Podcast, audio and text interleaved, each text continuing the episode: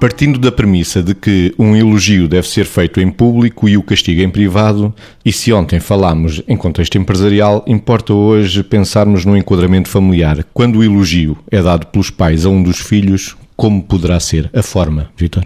Aí hum, em algumas coisas existem pontos comuns, pontos de interseção. Há uma coisa que é muito importante que é atenção quando os pais têm que elogiar ou criticar, mas estamos a falar aqui do elogio. Quando têm que elogiar os filhos, mais uma vez, os filhos obviamente serão diferentes e, como tal, devem não elogiar só aquilo que projetam deles nos filhos, ou seja, aquilo que eles acham que os filhos estão a fazer e que vai ao encontro daquilo que é uma característica que o pai pode ter e, portanto, tem mais facilidade em valorizar e reforçar aquilo que o filho espelha dele, e isso é complicado. Ter essa atenção, esse autoconhecimento, essa autoconsciência para perceber que às vezes pode só valorizar coisas que sejam espelhadas pelo filho acerca daquilo que ele acha que deve ser o correto isso é uma primeira questão. A outra questão é ter muita atenção para que o elogio seja algo que é específico e, portanto, não é uma generalidade que muitas vezes os pais podem ter este desejo de dizer o meu filho é o maior, isto não é coisa nenhuma. Um elogio deve ser uma coisa específica acerca do comportamento, de um comportamento, comportamento esse que existirá um num filho e poderá existir outro comportamento adequado no outro filho, que também é alvo de elogio. E quando se está a elogiar um filho porque fez uma, uma coisa adequada e naquele momento não se está a elogiar o outro, provavelmente noutra altura haverá algo daquele filho que será elogiado. E se os filhos perceberem que existe existe esta imparcialidade elogiosa ou elogiante, não sei se o termo existe, se existe essa forma de estar que significa que as pessoas também estão bem com elas, os filhos aí ficarão mais descansados, mesmo que ali ou lá possam ter ciúmes, mas tem a ver com o amor. Desde que haja realmente lealdade e integridade, a coisa funciona o treino do elogio e o treino da resiliência também ao mesmo tempo. E o treino da resiliência para aqueles que o recebem menos, não é? Que recebem menos elogio. De qualquer maneira, em termos de família, penso sempre do que é que, o que é que é o elogio.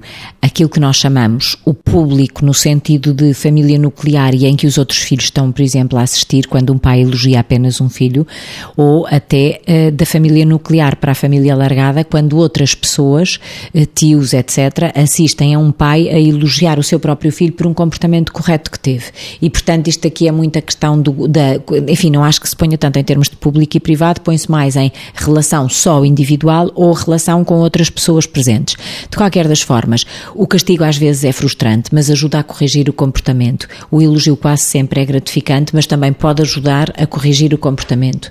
A grande questão aqui é tentar que sejam adequados àquilo que os desencadeia. Ou seja, um pai ou uma mãe não pode elogiar um filho porque gosta que a vida ou aquilo que ele está a fazer a partir dali lhe corra bem e, portanto, como forma de incentivo.